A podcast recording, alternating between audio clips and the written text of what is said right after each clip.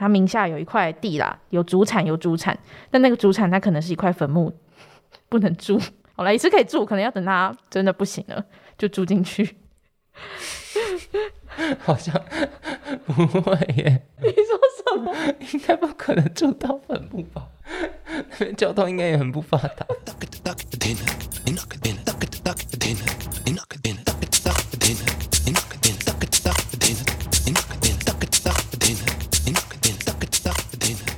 大胆求知，小心验证。欢迎来到硬学堂之 SDGs 终极冲刺班。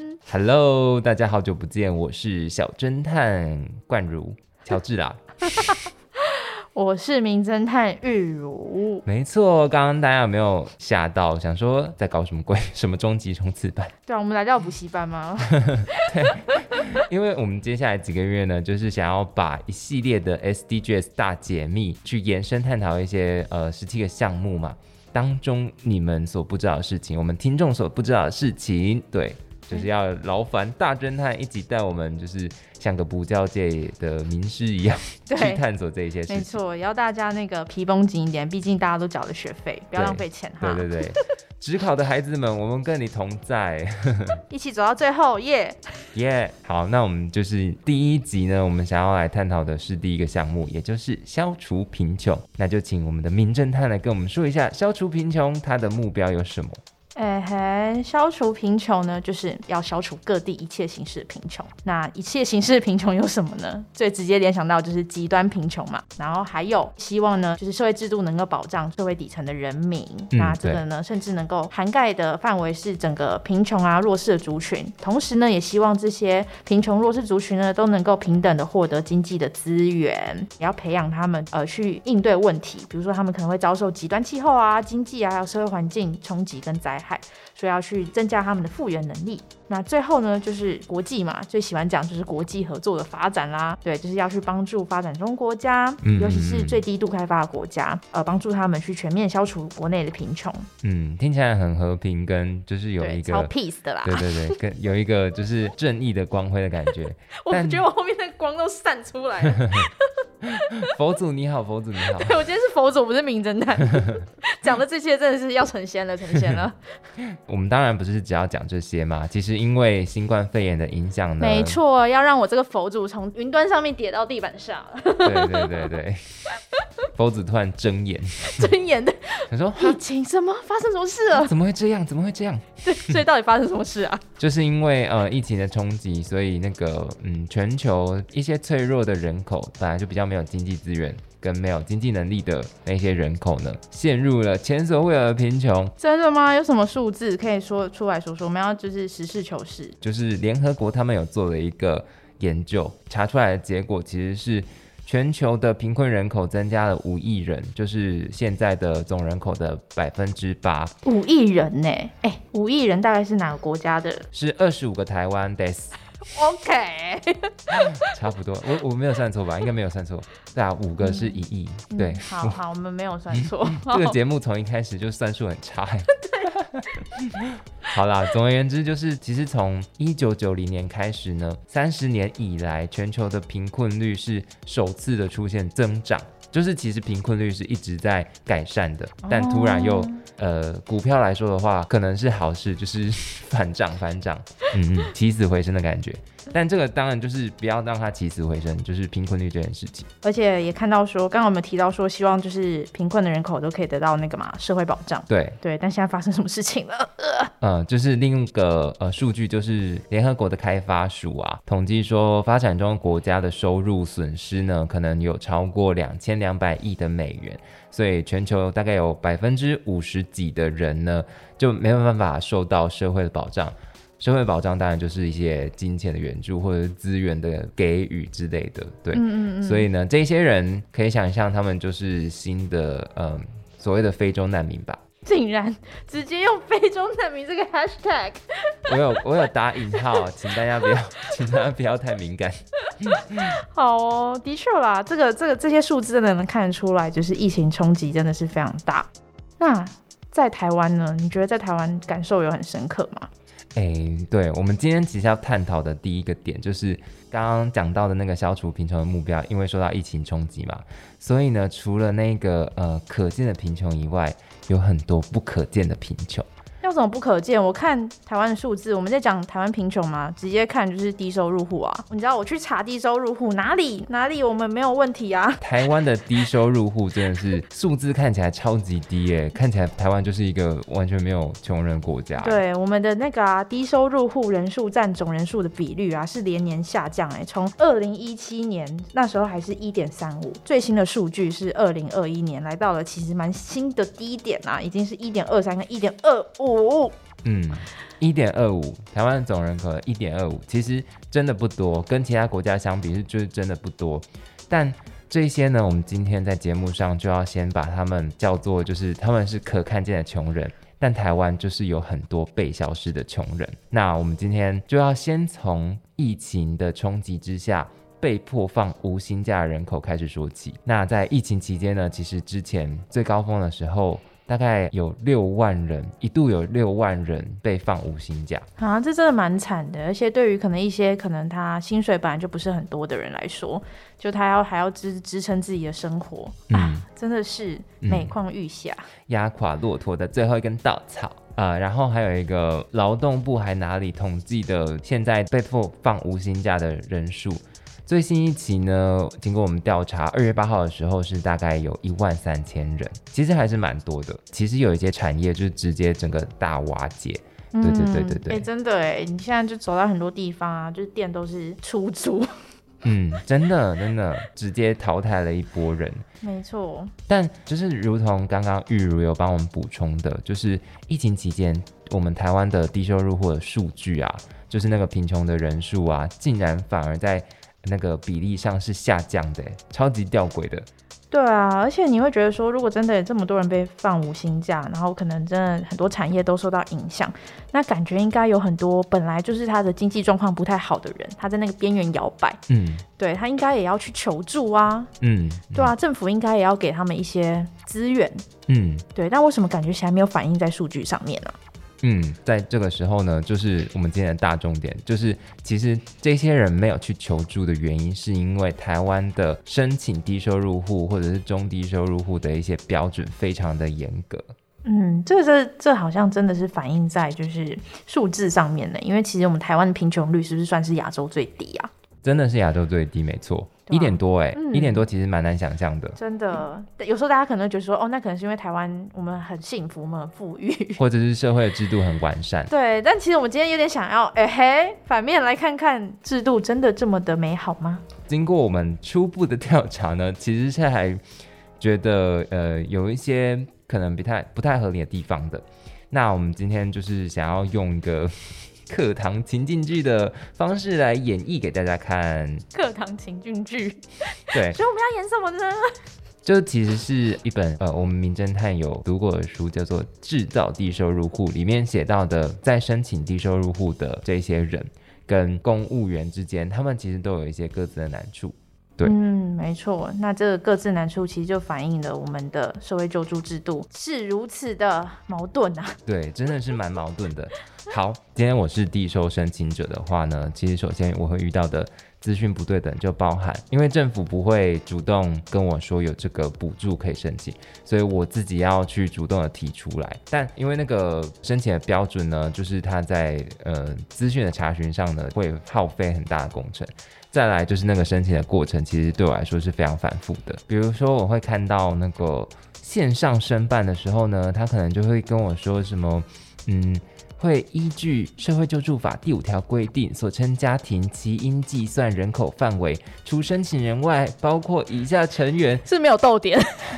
有，可是我看起来就会非常难呢，非常吃力。因为这个这个资讯自己找到的资讯，它会是一个。用法条的形式呈现的，然后比如说有一点叫做为共同生活且无抚养事实之特定境遇单亲家庭境遇直系血亲 尊亲属。我听见什么？不是不是那个境遇，no no，不是 desire 的那个 境遇。好境遇，处境嘛，对不对？对对对，处境处境哦，真的就是超级难的。总而言之呢，如果是一个低收入户，然后我们如果可以想象我的教育程度很低的话，那我看这一些法律用词，我是看得懂吗？就是会觉得那个资讯的不对等在于那个写的太复杂。没错，所以这个时候遇到第一个关卡，很多人就直接把电脑关起来，算了，我还是赶快去工作好了。嗯，有真的蛮有可能的。嗯，就会觉得，嗯，那个门槛也太高了吧，连读都读不懂了。对，好，这是第一第一个关卡。对，嗯那即使如果好了，那今天他可能找到一个可以帮他的人，他他可以来申请，对，进入了申请的阶段，但他可能又会遇到什么样的问题？什么样的问？题呢？名侦探可以跟我们先说明一下那个门槛，就是我们收集到的结果当中那几个门槛是什么？门槛超级高，而且有三层，我们归纳出了三层门槛，嗯，脚跨跨高一点，不然跨不过去。好，第一个，以为是综艺节目嘞。没错，因为我是开综艺节目，没有，这是写实的社会场景，很血泪的。所以第一个门槛呢，就是家户。对，因为嗯其实我们的社会救助法呢，是以就是户籍为判定的一个最基本的标准啦。所以其实如果今天你的户籍地在高雄好了，但是你在台北有工作了十几年、二十年，你是不能在台北申请到这些福利嗯资格的，你必须要回到高雄。对对对，好，然后第二个就是，嗯，我们的社会救助法呢，有一个很浓厚的意味是在于说呢，是觉得就是家庭啊、亲属之间啊，是会互相就是分享资源跟互相协助的。嗯，对，这是第一个关卡，是家户。第二个呢，第二个门槛更高，就是所谓的工作。对，因为它是假设说，嗯，就是你有工作能力，但即使你没有就业，还是要去依照基本的工资算入你的收入。嗯，对，所以意思说，你可能今天你没有在工作，但是国家是假定你有工作能力的，他嗯还是会把你的收入算进去哦。对，对，是用基本的薪资去算的。对，这是对第二个关于收入。第三个呢，就是不动产的部分。对，就是你可能有房子、有土地，都会被算入计算的公式里面。对，如果你今天这些房子啊、土地啊超过了那个门槛，你就是不能拿到补助的。对，那这样听大家可能会比较没有感。那就举例而言好了。有一个住在万华那种很廉价租屋处的独居的阿伯，他可能原本在二十年前他在高雄有成家，对，但是因为二十年前可能发生一些事情，他离开了家里，对，那已经许久没有跟他的妻子还有小孩联络。那他呢，其实因为也是中年，他其实是有工作能力的，但他工作非常非常不稳定，对他可能一个礼拜只工作个两三天，对，因为他本身因为呃长期酗酒，所以他可能精神状态不是很好，然后加上他本身身体又不好，要洗肾，所以其实他是一个中年人，他有工作能力，但他工作非常不稳定，可能一个礼拜只能工作两三天那一种。那你会想说，嗯，啊，他身体那么不好，那可能跟就是原本的那个妻子啊、小孩感情不好，那他没有其他地方可以可以去了嘛？为什么他要这么可怜，一个孤零零的在台北？没错，那其实他可能就是，诶，他名下有一块地啦，有主产有主产，但那个主产他可能是一块坟墓，不能住。好了，也是可以住，可能要等他真的不行了，就住进去。好像不会耶，你说什么？应该不可能住到坟墓吧？那边交通应该也很不发达。好了，那边我都剪掉，我都剪掉。这很好笑，可以剪进去。所以看起来这个真的有点凄惨的这个状态。他去申请低收入户，感觉应该是有机会的吧？你觉得呢，小侦探？嗯，根据我们那个中华民国的法律，中华民国怎么了？不好意思，现在有一点戏谑来看这件事情，但就是我们不想要太沉重的气氛来谈这件事情。总而言之呢，就是呃，这个例子其实是没办法申请低收入户的，就是他没过的门槛包含了家户嘛，就是他的户籍不在万华，再加上他有儿女，所以儿女如果有工作能力的话，儿女其实是被假定说有抚养义务。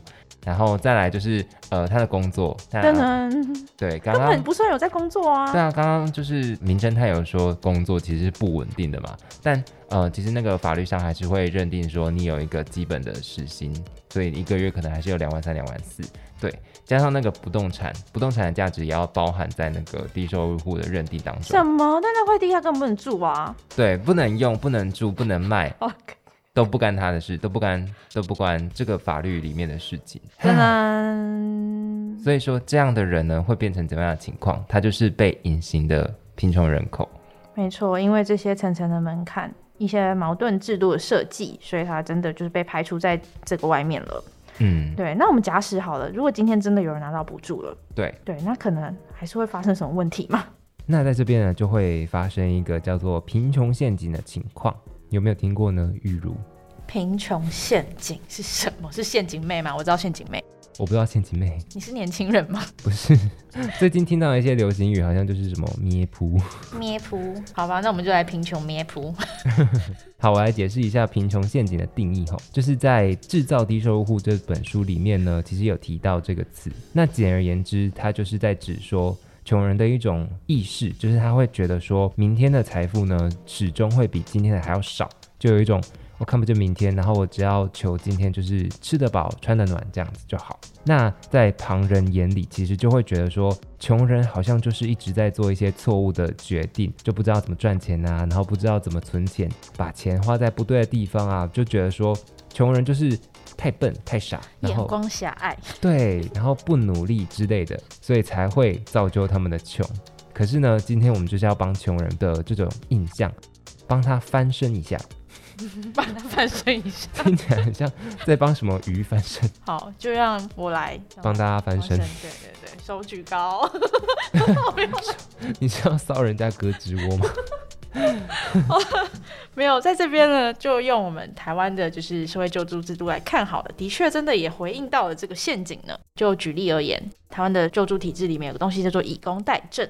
那这个制度呢，其实就是为了要帮助有低收身份的受助者，他们有一个稳定的收入跟稳定的工作机会啦。呃，政府会给他们工作机会，比如说去公家机关打打扫、做清洁，就让他们每个月都有稳定的收入来源。透过这个以工代赈，可以让他慢慢的自立，很想要让他们赶快脱离那个穷人的身份。对，让他脱离穷人身份。对，但是呢，这里就发生一件还蛮奇妙的事情。他如果今天就是拿到这些稳定的收入，因为我们刚刚说了嘛，就是他低收的身份是要计算他的收入的。对对对那如果他今天有了稳定的收入，刚好那个收入又脱离了那个低收的门槛，他就直接不是变成一个一般人，一般人了，他就回到了所谓的呃，凡间 凡间 呐、痛扣哎，凡间。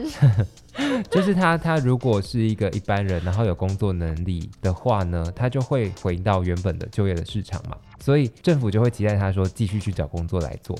可是呢，因为他可能没有能力在市场生存，所以就会导致他一旦没有补助了，然后又被打回原本的就业市场以后，会再次陷入贫穷，就会产生一个恶性循环。对，没错，其实这里就发现我们就是制度蛮吊诡的，对，就是哎，诶我们会希望说他可以透过就是努力的工作，然后回到稳定的状态，脱离贫穷。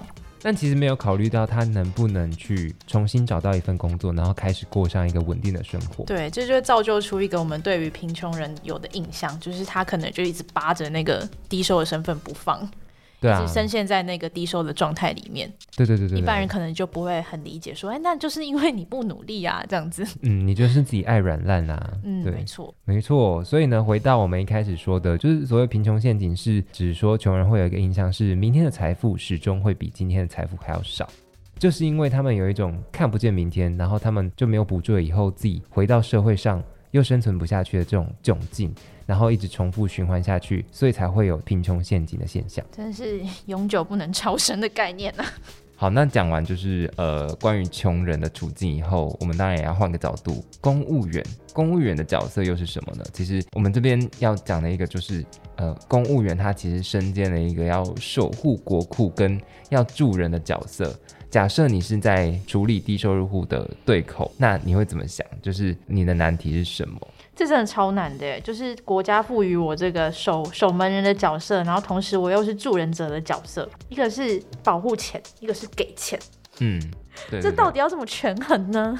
那比如说，我今天就是那个公务员，我要去审核一个资讯，一个申请者的各种条件啊，跟符不符合标准的时候，其实我就真的在一个很难的位置，就是首先是他对我来说是有可能是要骗我钱的。对要骗我钱，但其实他也有真的可能是一个需要被帮助的人嘛，嗯，然后而且加上在就是行政细节上面，因为我们的那个社服系统整合不是很好，嗯所以其实对于承办的公务员来讲啊，他们要找各种资讯就是非常的艰难，对对对对然后又很耗费心力。我觉得啦，如果是公务员的话，这么耗费心力，然后我也要防着对方，这个真的是非常的高压的状态，我也不会想要就是真的好好的去处理这些申请的案件。我是人很差，但是这是人性，对不起大家。对啊，可以想象那个就会变成一种社会工作者的处境吧。嗯，就是他要忙自己的工作，但又要身兼那个照顾人的角色。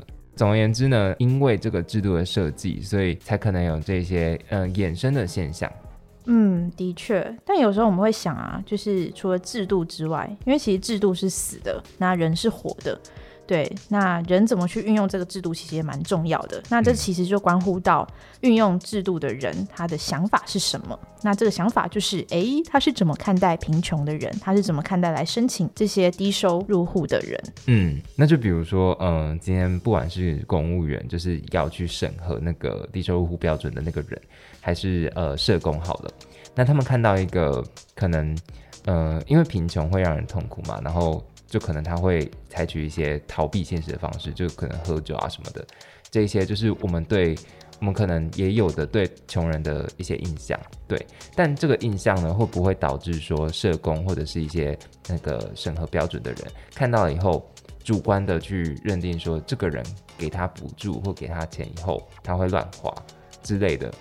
嗯，这真的就是反映了，就是我们就是社会的主流价值观是怎么看待这一群需要被帮助的人。对啊，就是完完全全反映在不管是制度面上面，还是就是执行这些制度的人上面。嗯嗯嗯，好，那我们刚刚就是从一系列的可能制度啊，然后去呃思考价值观啊，然后都是在反思穷这件事情。对啊，从制度上面，可能我们就会假定说，哎，是不是在社会当中的人都有家？然后我们都假定说，人的社会知识网络其实是很稳固的。嗯嗯嗯。对啊，然后从就是价值观上面，我们可以看到说，是不是大家对于穷这件事情都会有一个既定的想象，就觉得穷人一定要怎么样？很可怜，很可怜，双手向上，然后哭着说：“哦，我就是没钱，或者就是穿的很破烂。”对，就是很乖顺，很乖顺，对，要很乖顺，他才可以值得被帮助。对，但其实这种被界定好的制度啊，或者是这种嗯主流的价值观啊，都会去排除很多我们今天在谈的被消失的穷人，就是隐形的穷人。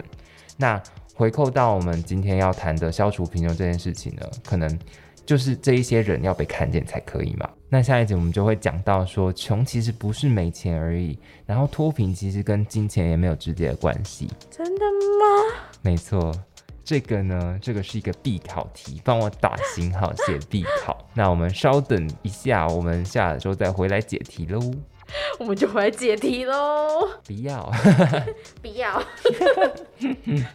不要！但我想考一百分。大胆求知，小心验证，要记得真相不只有一个。谢谢收听，想关注更多社会创新与社会公益，请上网搜寻 N Post 公益交流站。如果你喜欢我们的内容，也请继续追踪 N Podcast 的动态，支持我们哦。